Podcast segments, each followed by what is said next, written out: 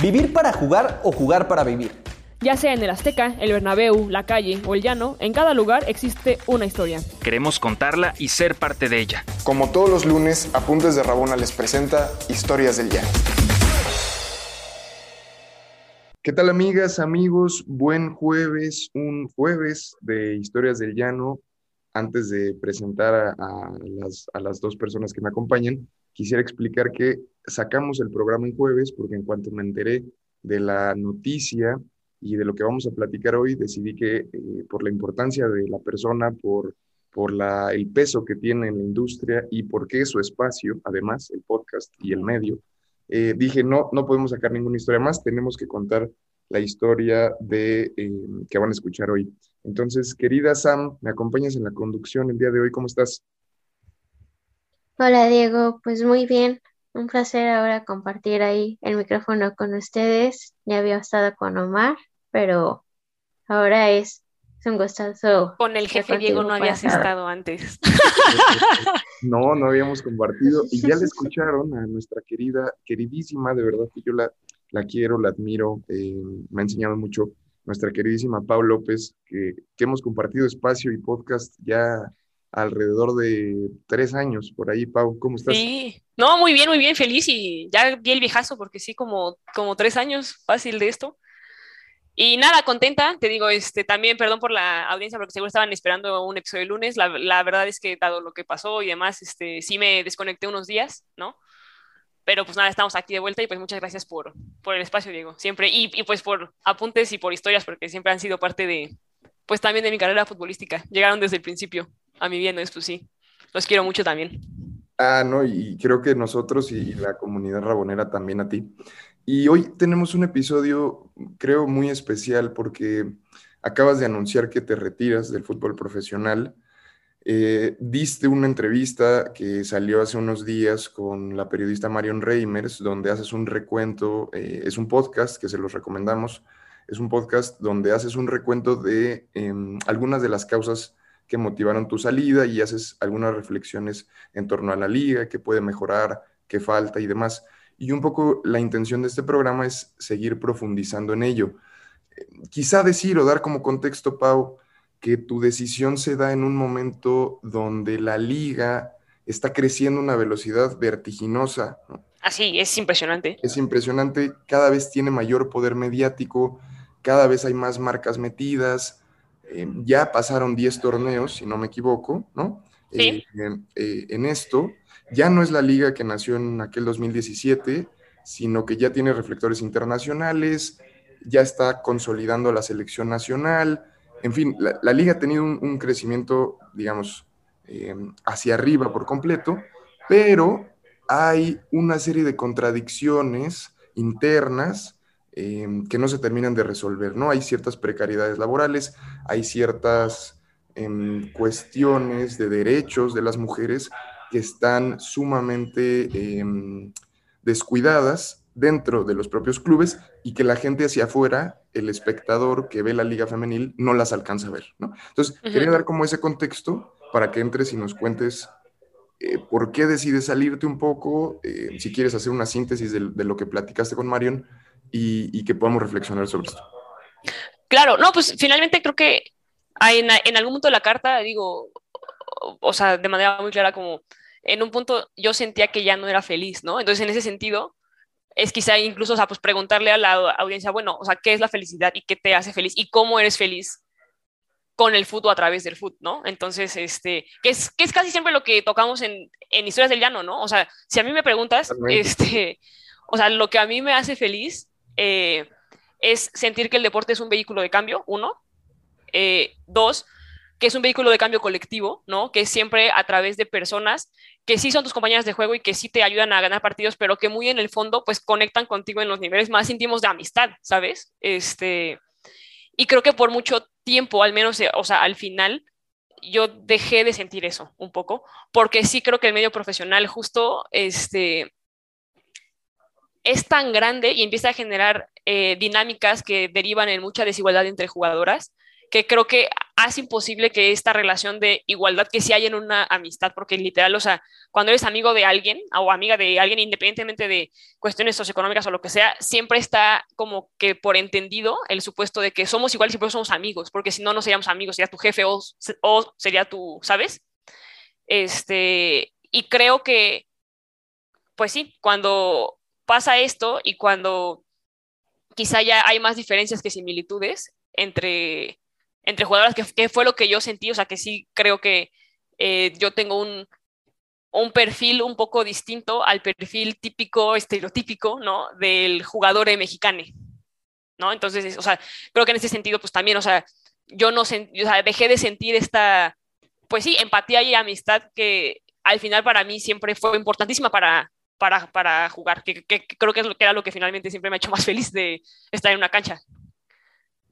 Sí, sí, total. Digo, eh, no sé qué piensa Sam y ahora vamos peloteando, pero tú inicias algo muy importante que creo que la gente tiene que saber es, tú eres una persona que la liga te agarra a los, corrígeme, a los 23 años por ahí, ¿no? Sí. Eh, es decir, bajo el esquema tradicional de fútbol, debutar a los 23 años es algo rarísimo, ¿no? Tardío. Eh, muy tardío. Normalmente se debuta a los 16, 17, ¿no? Pero porque la liga no existía, hubo un gran sector de mujeres que se incorporaron a la liga y que venían de escuelas privadas, de ligas en Estados Unidos, de incluso de escuelas públicas, pero que tenían una educación eh, ya medianamente consolidada con una licenciatura, ¿no? Y demás. Eh, eso ahora, después de cinco años que ya tenemos el nacimiento o que se está empezando las fuerzas básicas, la categoría sub-17, eso cambia, ¿no? Por completo. Sí. ¿Por qué? Porque, digamos, porque ahora el sueño, que es creo que el, punto de, de, tu carta, el sueño entra en otro momento de la vida, entra cuando una jugadora quizá tiene 14, 15 años, 13 años, tal vez no tienes las herramientas eh, eh, emocionales, personales, racionales para poder enfrentar una industria sí que te puede comer, ¿no? Y, a ti, y a ti tú entras en un momento muy distinto, tú entras ya con una estructura formada y entonces te das cuenta de ciertos procesos desiguales, de ciertas asimetrías de poder que quizá quien lo agarra muy chiquito no percibe, ¿no? Ah, no, total, no. Y aparte también entras con otros resultados y con otros logros. O sea, la gente que entró conmigo en 2017, ni siquiera sabíamos si la liga iba a durar y sabíamos que estaba, o sea, pues que ganábamos poco, o sea, y era, o sea, las que estábamos jugando ahí de verdad era por amor al arte.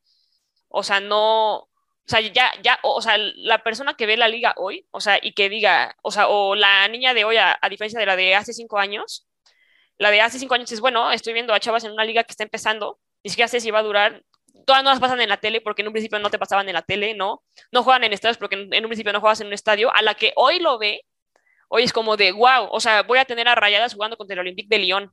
Y, o, es más, ya, es más, ya van a tener esa noción de, güey, esto ya existe, ¿no? Que quizá con nosotros sí sabíamos que estaba el fútbol europeo y norteamericano femenil de ligas, pero pues realmente estaba muy alejado de nosotras, o sea, no, no, no, no era siquiera un tema de conversación.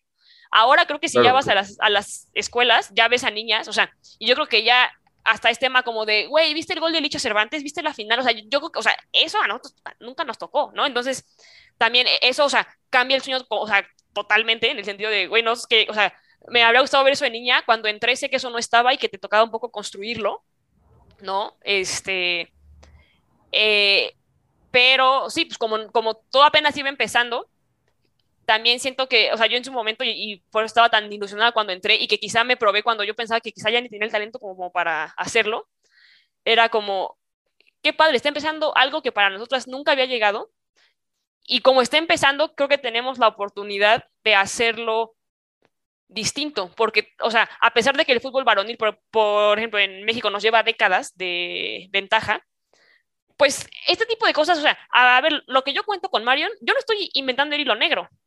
Y de, y de nuevo, mi, mi, situación no es ni la mejor ni la peor. Eh, y son cosas que se saben y que han estado ahí siempre, ¿no? Y que, y que siempre como que ha convivido esto en el fútbol mexicano, ¿no? Tienes este relumbrones de jugadores que llegan a Europa, ¿no? Este, eh, cantidades estratosféricas de dinero que se ganan, ¿no? torneos que todo el mundo ve. Y del otro lado, pues tienes historias, ¿no? De gente en la, en la, liga de expansión, en ascenso, en primera división, en este, que pues te reflejan un poco lo que ya es como el fútbol tras bambalinas, ¿no? O sea, que o sea, lo, que no pasa en cancha, pero que es lo que hace que haya, que haya fútbol en cancha y que siempre se ha cuestionado mucho. De hecho, en este programa, pues, este, tenemos la historia del Tampico Madero, la del Irapuato, ¿no? O sea, a lo que voy, son, son cosas que pasan siempre. O sea, yo, yo no estoy contando nada nuevo, ¿no? Este. Sí. Y justo era, o sea, y eso, eso es el sueño, ¿no? O sea, quizá yo ilusamente cuando empezó después como de, ay, eh, como está apenas em, empezando, pues quizá tenemos la oportunidad de empezar distinto y de llegar a dinámicas distintas, ¿no? Entonces, y ya sobre estos cinco años sobre la marcha, pues creo que a mí no me quedó muy claro que realmente estuviéramos yendo hacia algo distinto, ¿no? Entonces, este, pues quizá es cuando, cuando también digo, mm, o sea, no es lo que yo quería y creo que si quiero construir algo que quiero, pues quizás sí tengo que dejar de jugar porque hay cosas que eso sí no, no pasan jugando, ¿no? Este, y creo que va un poco por ahí, o sea, mucho del por qué decido pues, ya no seguir, ¿no?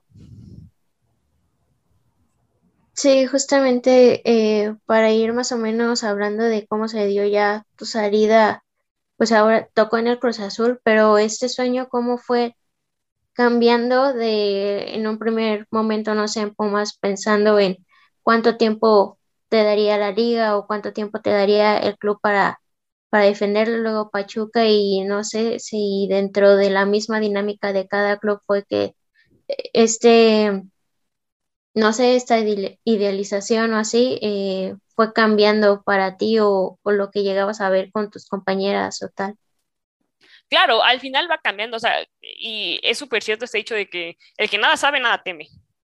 Cuando llegas de nueva, esto va a crecer, depende de nosotras, ¿no? Y, al final, pues no sabes, ¿no? Entonces, o sea, y, esto también es parte de, la magia, ¿no? De jugar y de cuando eres eh, niña, joven, que pues vas a apenas enfrentar y conocer las cosas, ¿no? Y que quizá ya, ya en este enfrentamiento y descubrimiento de cosas es cuando dices, ay, qué padre, o, ah, no está tan padre, ¿no? Que, eso, que, creo que al final crecer es eso. Entonces, este, sí, yo, yo creo que eso fue lo que me tocó, o sea, eh, yo en Pumas, o sea, pues sí, entro con una ilusión, ¿no? Este, brutal, me encantó. Eh, empezaron a, a, ver sus cosas, ¿no? Este, que quizá yo tampoco estaba muy cómoda. También yo cometí errores este, al, al interior de Pumas. Eh, se abre la oportunidad de Pachuca, de hecho en Pachuca igual llego y, también fue ver otra visión, ¿no? Eh, una visión que apostaba mucho por, por, las jóvenes, ¿no? Que eso a mí también me daba muchísima ilusión porque dije, o sea, yo llegué de refilón, o sea, justo yo debuté a los 23, ¿no? Que era lo que decía Diego, pero esto no es para mí, esto es para las que vienen, ¿no? Entonces, este, también ves eso y y fue una emoción padre. De hecho, ahí en Pachuca me dan la oportunidad de estudiar en la en DIT porque dije, güey, o sea, yo, sé que esto para, o sea, para mí jugar va a ser momentáneo y que dure lo que tenga que durar. ¿Sabes? Si son cinco años, bien, si, si es más, bien, ¿no? Este, si me retiro a los 30, 32, o bueno, fue antes, ¿no? Pero, o sea, dije, o sea, que me dure lo que tenga que durar porque de todas maneras yo no pensé que esto fuera a pasar en mi vida. O sea, yo no pensé que fuera a ser futbolista, ¿no? Eh, y en ese sentido, pues sí sigue siendo muy mágico porque al final de eso sí no me arrepiento, ¿no? O sea, no me arrepiento de haber en ese momento, hace cinco años, este, dicho, quiero jugar a pesar de que el entorno no se ve nada prometedor. O, sea, no se ve nada prometedor, no porque sea malo, sino porque simplemente era incierto, porque no sabíamos qué iba a pasar, ¿no? Este, y que fue, pero cómo, no sé qué, este, con una trayectoria en el ITAM, en donde fuiste becada, beca Balleres, o sea, como, ¿por qué te vas a ir algo así como tan incierto y que justo, si no sabes cómo va a salir, pues no sabes, ¿no? Y es como, eso es lo padre de jugar y que incluso en un partido ves eso, o sea, tú vas y no sabes cómo, cómo va a quedar un resultado, o sea, vas por la emoción de, güey, puede ser un partido muy difícil, no sé qué va a pasar, pero voy a dar mi todo porque pase algo bueno para nosotros, ¿no? Este, entonces, pues, o sea, en ese sentido, digo, creo que no ha cambiado porque justo esto del fútbol femenil es algo que sigue, o sea, está en constante cambio y, y, de hecho en un cambio muy vertiginoso, ¿no? Entonces, aún hay mucha emoción de lo que va a pasar con, con la femenil, ¿no? De hecho, ahorita estoy como de nuevo en, esa, en ese punto como hace cinco años, si lo quieres ver así, eh, que estoy en un periodo muy incierto porque no sé qué va a pasar con mi vida un poco, eh, pero muy emocionado porque creo que hay muchas posibilidades, ¿no? Este, entonces, pues nada, de ver qué, qué pasa eh, y pues nada, también, o sea, el hecho de que salgas y de que reveles este, este tipo de cosas, como son cosas que, pues pasan en la vida real, ¿no? Y que han pasado en el fútbol siempre, tampoco es un como, el fútbol mexicano es lo peor de la vida, o sea, no, hay cosas buenas, hay cosas malas, punto. Se sabe, no se sabe, hay gente que por eso está en el medio, hay gente que por eso no está en el medio. Este, llegas, las expones para decir, bueno, eh, hay que cambiarlo, porque tampoco todo es malo, ¿no? Entonces, este, y pues la vida se trata de eso, ¿no? De vivir lo que te toca, lo que llega, lo que es bueno, que padre, lo tomas, lo disfrutas, este, porque luego no, o sea, luego no sabes que eres feliz cuando eres feliz, ¿no? Pero pues lo que no te gusta, pues nada, ok, no te, no te gustó, pues bueno, ¿qué vas a hacer al respecto, no? Entonces, este, pues va un poco por ahí, o sea, que quizá el sueño fue cambiando en ese sentido. Primero fue recibir lo que era que no sabías que era, tratar de construir algo que tú querías, quizá ves que no se puede del todo, pero dices, bueno, quizá no se puede así, pero eso no quiere decir que no haya distintas formas de quizá lograr lo que tú quieres y creo que de eso se trata, pues el vivir y jugar y en general pues, la vida, ¿sabes? Sí, sí, y, yo creo que hay, creo que lo dices bien, pero hay que reforzarlo como nadie está diciendo que no se quiere que la liga crezca, que la liga eh, tome un, como un foco más internacional, más mediático. Nadie, creo que la lucha siempre ha sido, ustedes me, dirán mejor, pero que las mujeres ocupen ese espacio, que, que las mujeres, es decir, que, el jugar profesionalmente fútbol es también un derecho, ¿no? Eh, y en ese sentido hay que garantizarlo.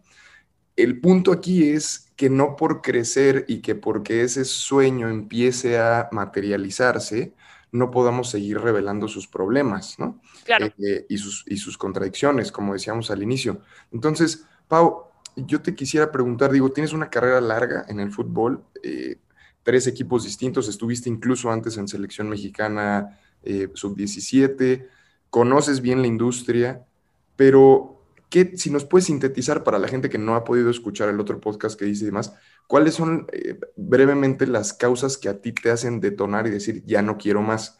Que algunas ya las habías visto, algunas se saben, pero sí que la gente sepa cómo, a ver, ¿qué tanto? ¿De dónde, dónde están los problemas?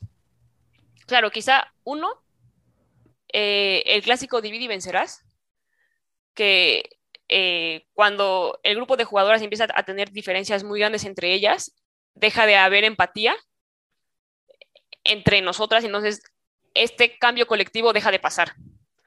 Dos, cuando hay una asimetría así, también da espacio para que el, el modo de decisiones en la industria, que es absolutamente vertical, se ejerza pues de la manera más cruda y que, y que sí puede incluso detonar en abusos, que creo que fue un poco lo que se tocó en, en el podcast con Mario, ¿no? O sea, que hay tratos que sí creo que son abusivos en cuestión de qué determina que una jugadora se quede, qué determina que una jugadora se vaya, qué tiene que soportar una jugadora para quedarse en el medio, este, o qué piensa que tiene que hacer para quedarse en el medio, ¿no? Que eso este, es, es un poco duro, ¿no?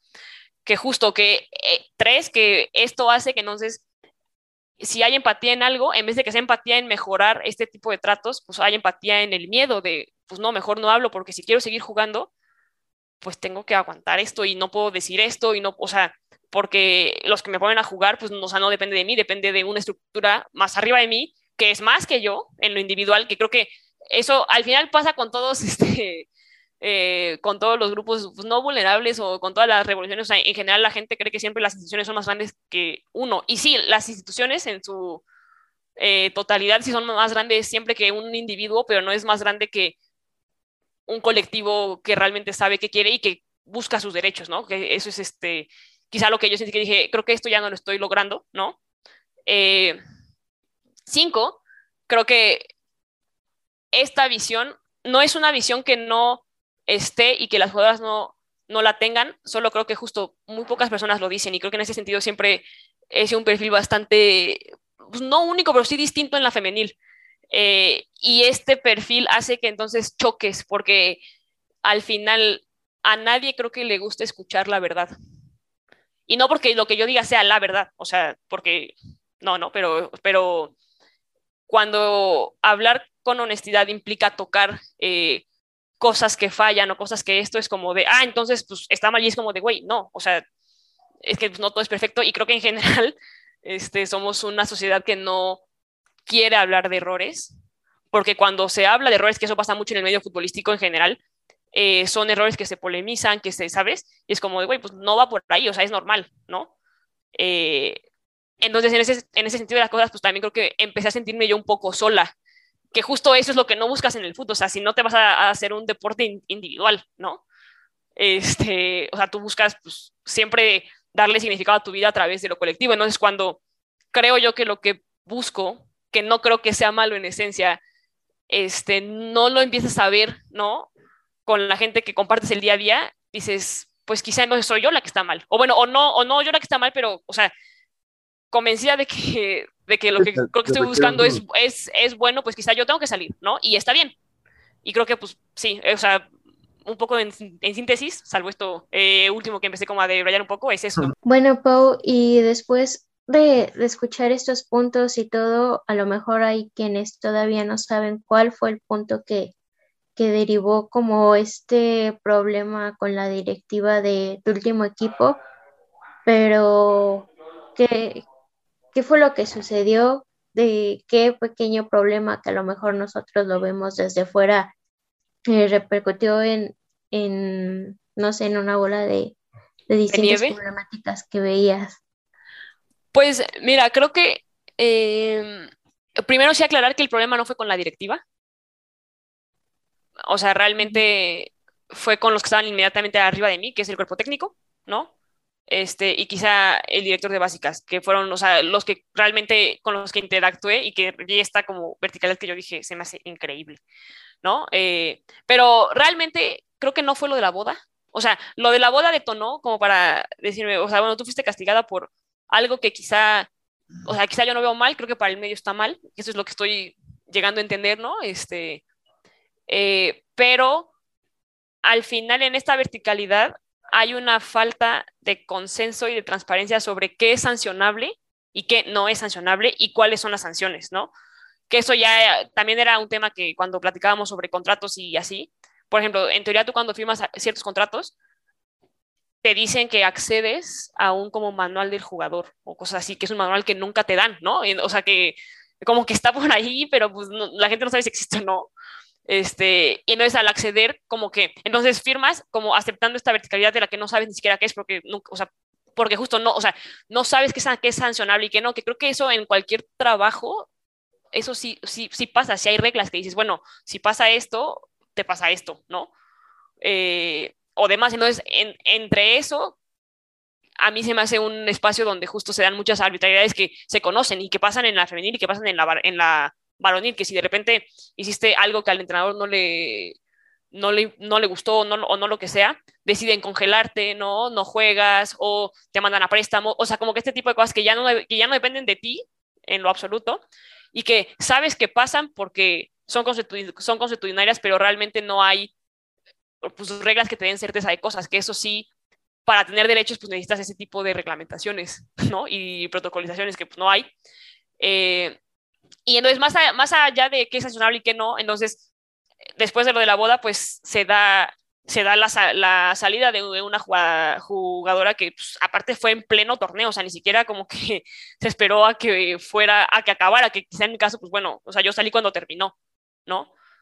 Y fue una salida que te digo, a mí no me pareció porque fue aprovechar esta, pues sí, este vacío reglamentario que siempre juega en favor de la autoridad, porque siempre pasa eso, este, para exhibir problemas con una jugadora que ni siquiera estaba enfrente de todas y, que yo dije, güey, o sea, pues, e, e, ese tipo de cosas no se hacen, o sea, o, o sea, ¿sabes? O, o bueno, si, si, si está este discurso y este intento de genuinamente ser como más democráticos y más este, horizontales y más colectivos y demás. O sea, digo, quizá está tonto pensar que el fútbol se va a dar como, en, como se dio con Sócrates, ¿no? Que fue un caso muy particular, ¿no? Este, así, pero pues si pasa eso y hay una práctica abierta, pues una práctica abierta sobre alguien que no está, deja de ser abierta y es un aparato autoritario para, pues, minar la carrera de alguien. Entonces, o sea, a mí eso fue lo que, lo que dije, o sea, pues no está bien, o sea, o sea ¿en qué momento creemos que esto está bien, no? Y, que, y en qué momento por,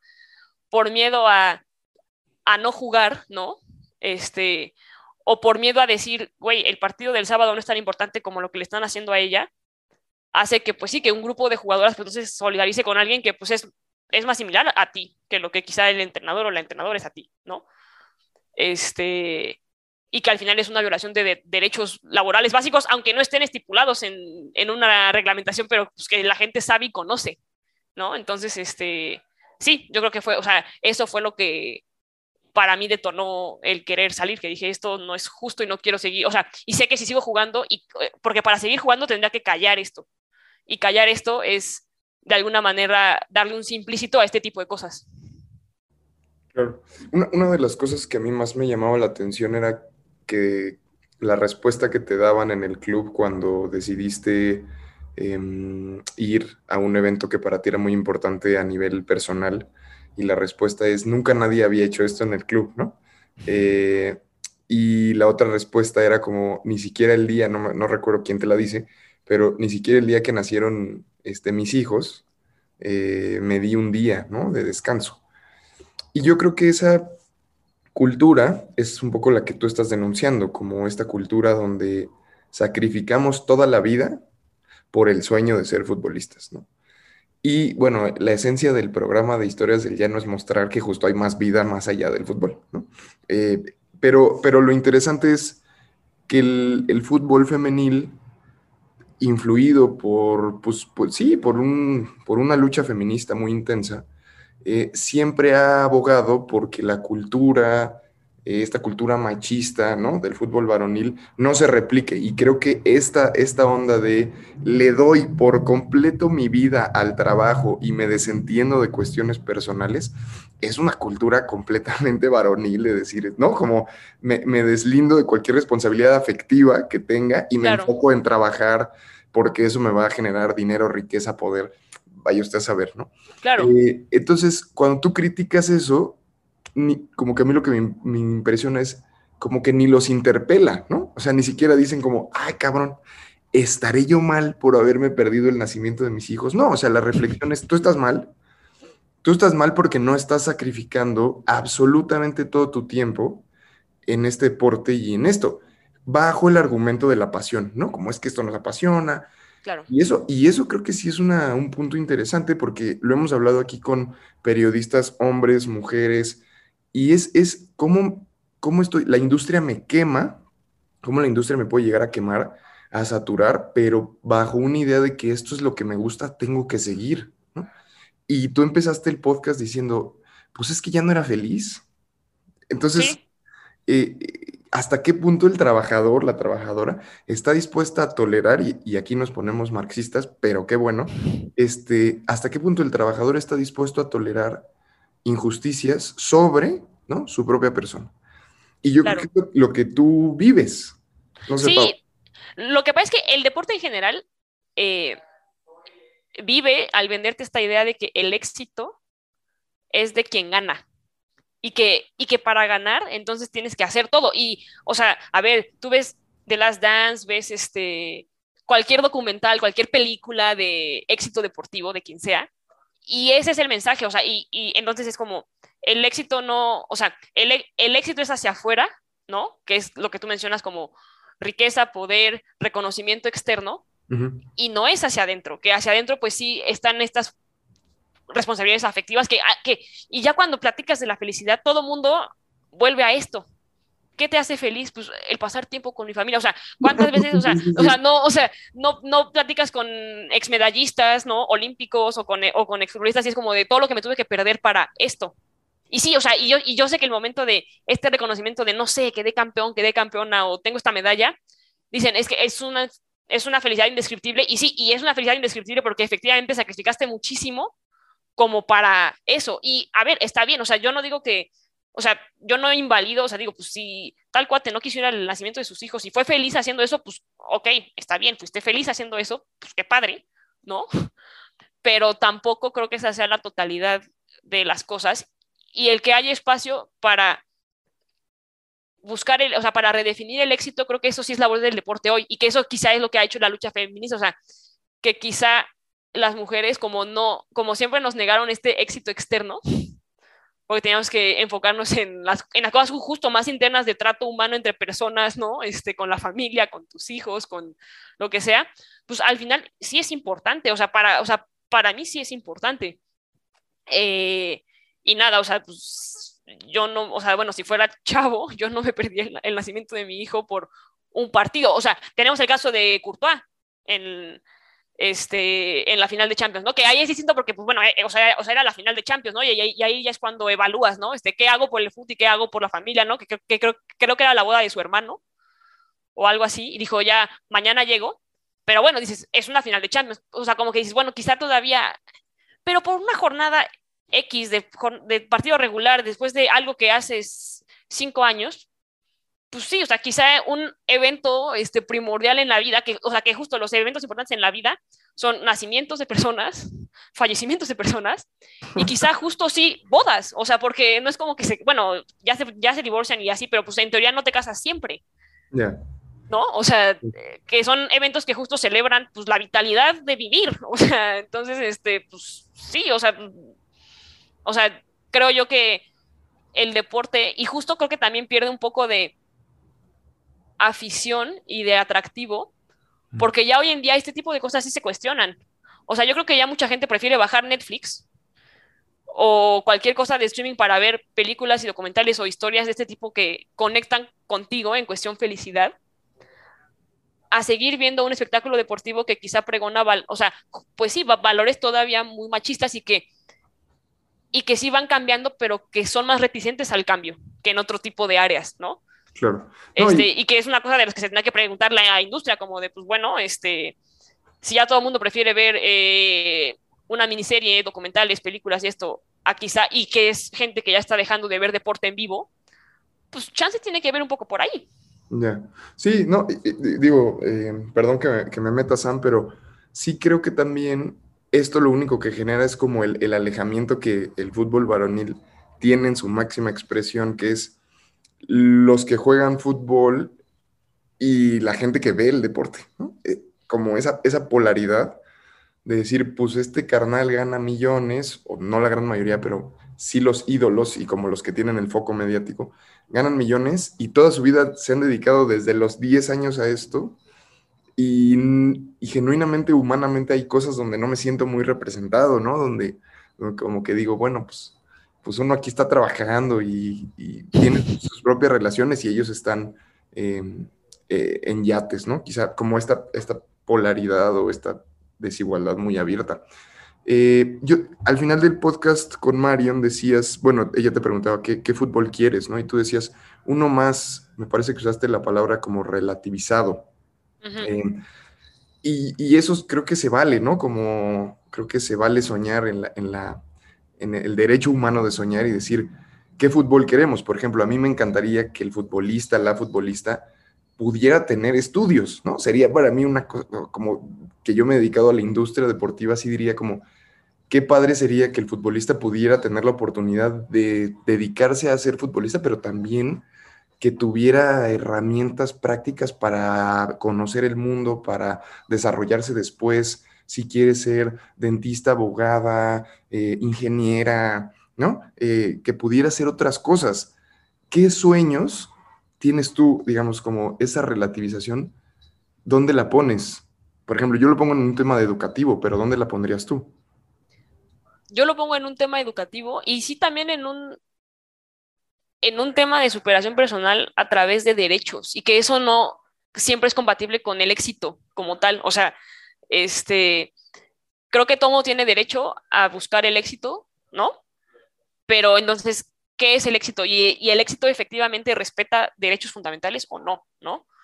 Este, y creo que, o sea, eh, sí, o sea, yo sueño con eso, o sea, que es a lo que voy. Si tú te quieres perder una fiesta fam familiar por ir a jugar un, un partido y, una final, y eso te hace feliz, ok, está bien, o sea, o sea, yo no te lo voy a negar, pero ¿por qué voy a negar otras formas de felicidad que también caben en otros perfiles de futbolistas, porque no les pasa eso. O sea, y que ellos sí te niegan. Como... Eh, ajá, justo, justo, o sea, es como, güey, o sea, digo, o sea, punto, yo como entrenadora tengo una persona que no falta nunca, digo, ah, pues qué padre, o sea, y que si así es feliz, o sea, pero creo yo que, justo, entonces, o sea, yo sueño con un fútbol que pueda ser más inclusivo, porque un fútbol más inclusivo sería uno que entonces sea capaz de entender otro perfil distinto al tradicional, si lo quieres ver históricamente deportivo, quizá un poco con valores machistas, ¿no? Este, o sea, yo sueño con ese, o sea, pues con ese fútbol, o sea, en el cual pues realmente la libertad no sea una, o sea, pues que no sea letra muerta, porque realmente no eres tan libre en el medio, ¿no?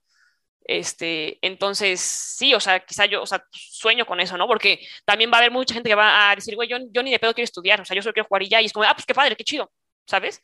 Pero ojalá fuera eso, también sueño con un fútbol mucho más democratizado, porque un fútbol mucho más democratizado y más inclusivo hace que efectivamente el mejor talento salga. Porque cuando lo restringes a solamente la gente que aguanta este tipo de, este, vara, tratos, ¿no? Porque esto es ser profesional en teoría, pues entonces justamente no entra gente muy capaz. O sea, gente muy capaz con un poco de más criterio simplemente no está, se sale. O sea, y no es porque yo me quiera alzar yo de, ah, pues ya me va a salir. No, o sea, o sea, yo conozco a muchas jugadoras de mi edad o más grandes que simplemente decidieron no entrar a la liga porque dijeron, güey, es que si no, yo no voy, a, no voy a poder vivir bien, ¿no? O sea, en cuestión socioeconómica, ya tengo hijos, ya tengo hijas, ¿no? Este, y cuando realmente democratizas desde la base y eres inclusivo, o sea, llegan tantos perfiles porque al final el, talento no sabes de dónde puede venir. Entonces, mientras más gente pueda estar y sea más inclusivo, efectivamente, el que sí es talentoso y talentosa va a, va a destacar de un pool más grande de gente. Entonces, o sea, como que creo que no, no, no sabemos toda la gente talentosa que, que, dejamos fuera porque justo en medio es así y es un poco abusivo. Que cuando es más abierto, tienes mucha gente con otros perfiles y el talento pues sí se eleva mucho porque simple, o sea, porque estás expuesto a mil y un personas y efectivamente quien aún así destaca es buenísimo, es buenísima. Mejora la competencia, pues. Exacto, ¿qué es lo que pasa en Estados Unidos? O sea, la división colegial de la, de la NCAA, que es una división porque hay varias, aparte, o sea, está la Naya y lo que sea, pero solamente división 1 de la NCAA son 300 escuelas, 300 universidades. Cada roster tiene entre 20 y 30 jugadoras, haz las cuentas. Quien destaca ahí es buenísima. Y aquí justo, pues realmente, pues no se sabe quién es buenísima, ¿no? O sea, y es cuando dices, pues bueno, hay becadas, hay esto, pues sí, porque es un lugar muy restrictivo, muy... que al perpetrar abusos, pues hace que el grueso de gente diga, pues no, pues o sea, yo no voy a hacer esto. Y si voy a estar ahí es porque o tengo una palanca muy buena, ¿no? Y estoy, o de verdad no tengo de otra y voy a soportar todo porque si no, o sea, porque tengo talento, pero si no es así, entonces no va a salir. Y en general al, mexicano y al latinoamericano le encantan este tipo de historias, ¿no?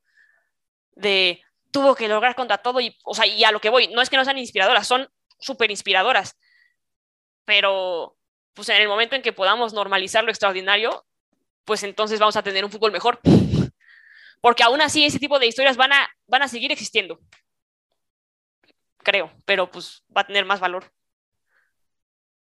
Pau, ¿y qué sensaciones te quedan justamente del lado de, de lo que comentabas? A lo mejor eh, normalizamos tanto en el fútbol, en este caso, em, de si eres exitosa, eh, significa que sacrificaste muchas cosas de por medio, pero tú con qué te quedas, digamos, de, las amistades que hiciste, de, no sé, a lo mejor incluso hablando de esto, señalando lo que hay dentro de esta estructura de la liga femenil, las eh, desigualdades que siguen existiendo, em, no sé si incluso dándole eh, apertura en, en, estos canales estás haciendo algo por las generaciones, por tus propias compañeras, eso también es parte de, del éxito, ¿no? O, ¿O tú cómo lo ves? O sea, yo lo veo así, o sea, digo, más que si eso es el éxito, ¿no? Creo que a mí siempre me ha dado mucha felicidad este, el tener como valores más comunitarios. No sé si porque soy acuario, digo, para la gente que le encanta este, mamar con, con, con, los signos o de acá, y que estamos como en una era medio acuariana, y pues qué padre, chido, o sea, porque luego no lo piensas, simplemente pasa, o sea, yo, yo sé que a mí me encanta buscar este tipo de valores.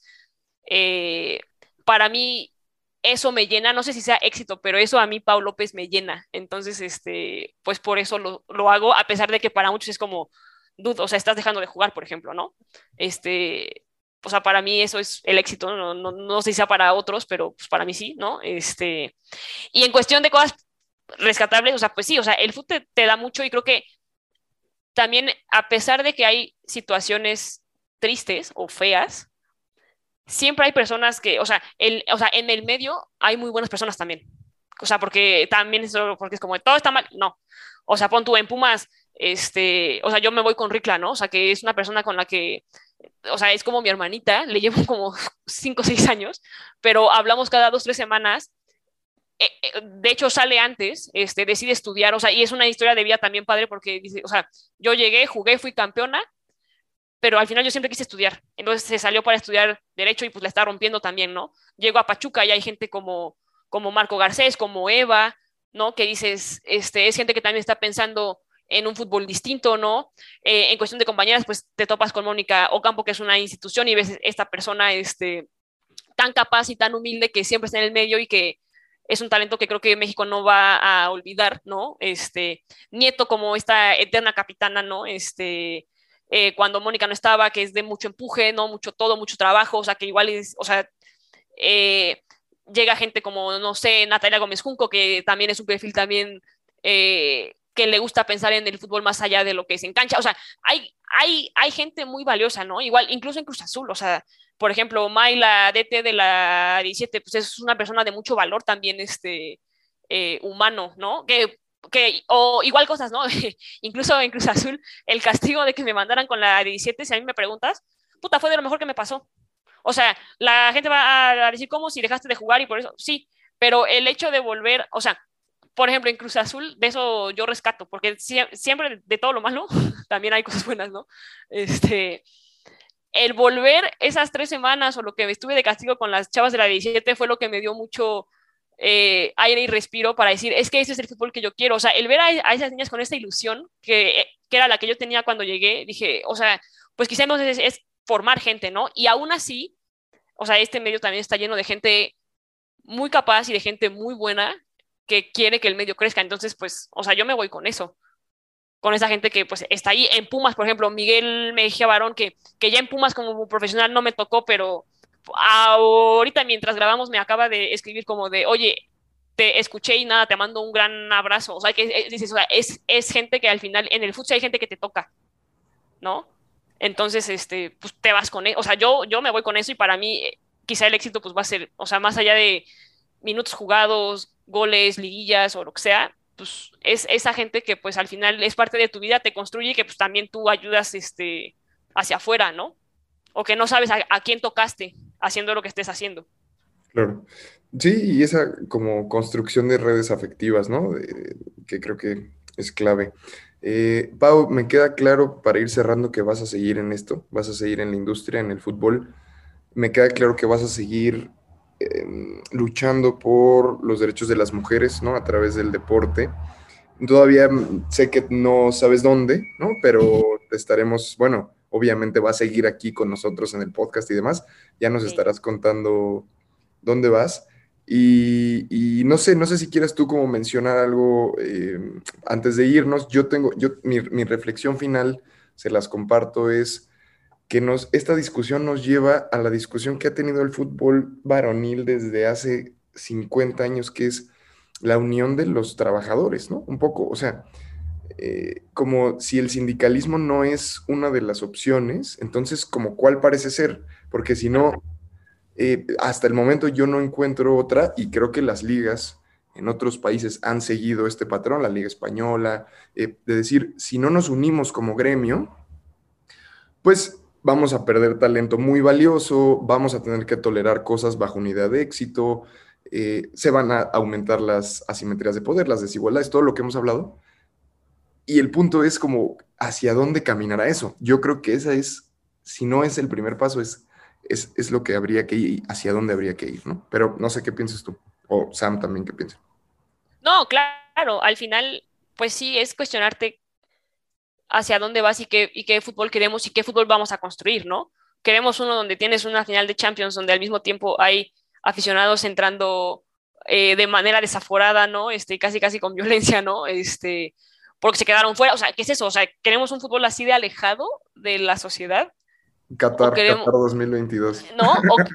o queremos quizá un producto, pues sí, más humano.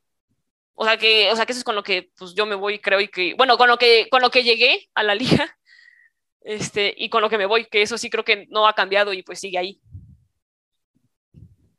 Sam, ¿quieres cerrar eh, de alguna manera? Pues que justamente estas voces como la de Pau es la que sigue, no sé, a nosotros como periodistas devolviéndonos la, la esperanza, ¿no? De que hay un fútbol humano y que hay personas dentro de, de la industria que también confían en él, en él y que desde pues la trinchera de cada quien tratamos de visualizarlo, ¿no? Con acciones tan pequeñas, tan significativas al mismo tiempo de, de dejar de normalizar esta parte de para tener éxito en el fútbol y en cualquier lugar, eh, tienes que privarte de, de cosas que también como humanos nos llenan. Entonces, es un placer que conocerte, Pau, de que le hayas dado tanto a esta liga Igual desde, desde Pumas creo que fue la, primera vez que, te conocí cuando todavía no existía, todavía ni se jugaba la copa. Entonces, pues eh, a lo mejor eh, es triste, ¿no? En la forma en la que, sales, en la forma en la que muchas jugadoras se van quedando en el camino, pero pues es, ¿no? Parte de un ciclo y pues cuando gana una, ganamos todas. Así es. Qué, gran episodio, Pau, Sam, les agradezco mucho. Y Comunidad Rabonena también, también por escucharnos, por aguantar a que fue jueves. Y nada, decirles que acá seguirá Pau y pues que les mando un abrazo a ambas. Un abrazo, Pau, muy fuerte, muy solidario. Y que nos estamos viendo el lunes con otra historia del llano. Ya están. Un, un saludo feliz jueves ahora. Saludos. Bye. ¿Quieres más historias? Síguenos en todas nuestras redes sociales como Apuntes de Rabona para ver el mundo desde el futuro.